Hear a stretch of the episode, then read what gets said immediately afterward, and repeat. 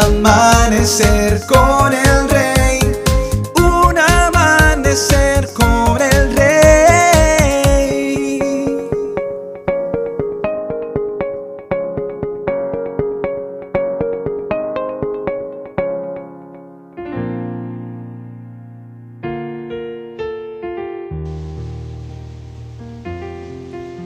Muy buenos días y bendiciones para todos.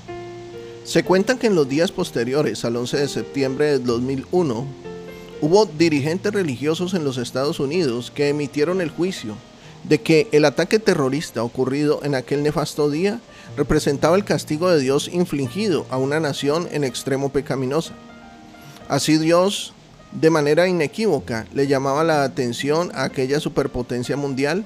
Según esos líderes eclesiásticos, Dios no tuvo que hacer más que valerse del odio que albergaban en el corazón tantos individuos como el país que consideraban que era el culpable del deterioro moral que cunde en, en todo el mundo. Contra ese juicio tajante se pronunció con firmeza el periodista estadounidense Carl Thomas el 19 de septiembre ante su público nacional a su columna escrita como respuesta eh, a semejante concepto de Dios. Le puso por título, Cuando se juzga que la calamidad viene de Dios. En la primera parte de su exposición bíblica, Thomas cita varios pasajes del Nuevo Testamento. De ahí para, eh, para allá comienza a situarse en el Antiguo Testamento, del que también con maestría desarrolla el siguiente argumento teológico con el que pone punto final al asunto. Dios no habría destruido a las antiguas ciudades de Sodoma y Gomorra si allí hubieran encontrado solamente diez justos. Génesis 18:32. ¿Acaso los que creen que el ataque terrorista representaba el juicio de Dios piensan que había menos de 10 personas justas en Nueva York y en el Pentágono cuando se estrellaron esos aviones contra aquellos edificios? Dios permite que ocurran cosas malas a pesar de que Él por naturaleza solo hace el bien y saca de lo malo algo bueno. ¿Cómo sabemos esto? El Salmo 5 lo dice. Tú no eres un Dios que se complazca en lo malo.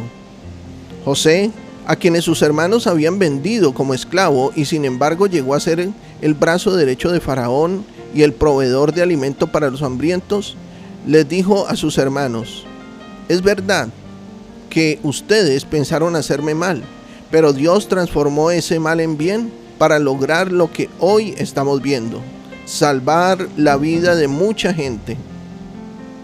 Génesis 5, Génesis 50, versículo 20 dice, ustedes se propusieron hacerme mal, pero Dios lo puso todo para bien él me puso en este cargo para que yo pudiera salvar la vida de muchas personas. En Génesis 18:25, Abraham intercede por la vida de los habitantes de Sodoma en sus esfuerzos para lograr que Dios perdone a esa gran ciudad.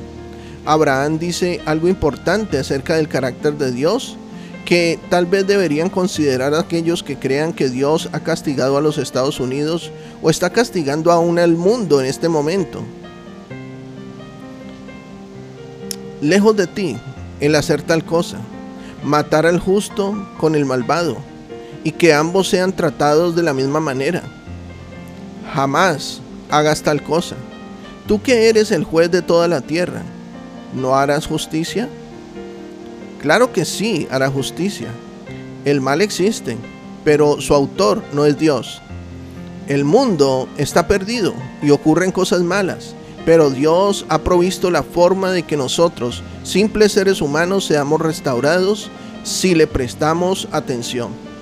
Job 22 del 21 al 23 dice lo siguiente, trata pues de llevarte bien con Dios, reconcíliate y por ello te vendrá prosperidad.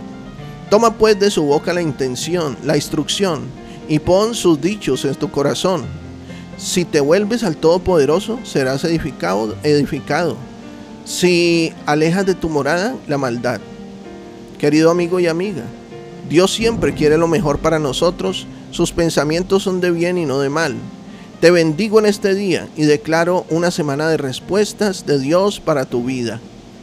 Yo creo que este mensaje hoy nos ha edificado a todos, tanto a ti como a mí. Nuestros contenidos ahora vas a poder disfrutarlos en Spotify y en YouTube como Un Amanecer con el Rey. Que tengas un excelente día, lleno de bendiciones. Te habló Tu pastor y amigo Emanuel Cortázar desde la hermosa ciudad de Santiago de Cali, Colombia.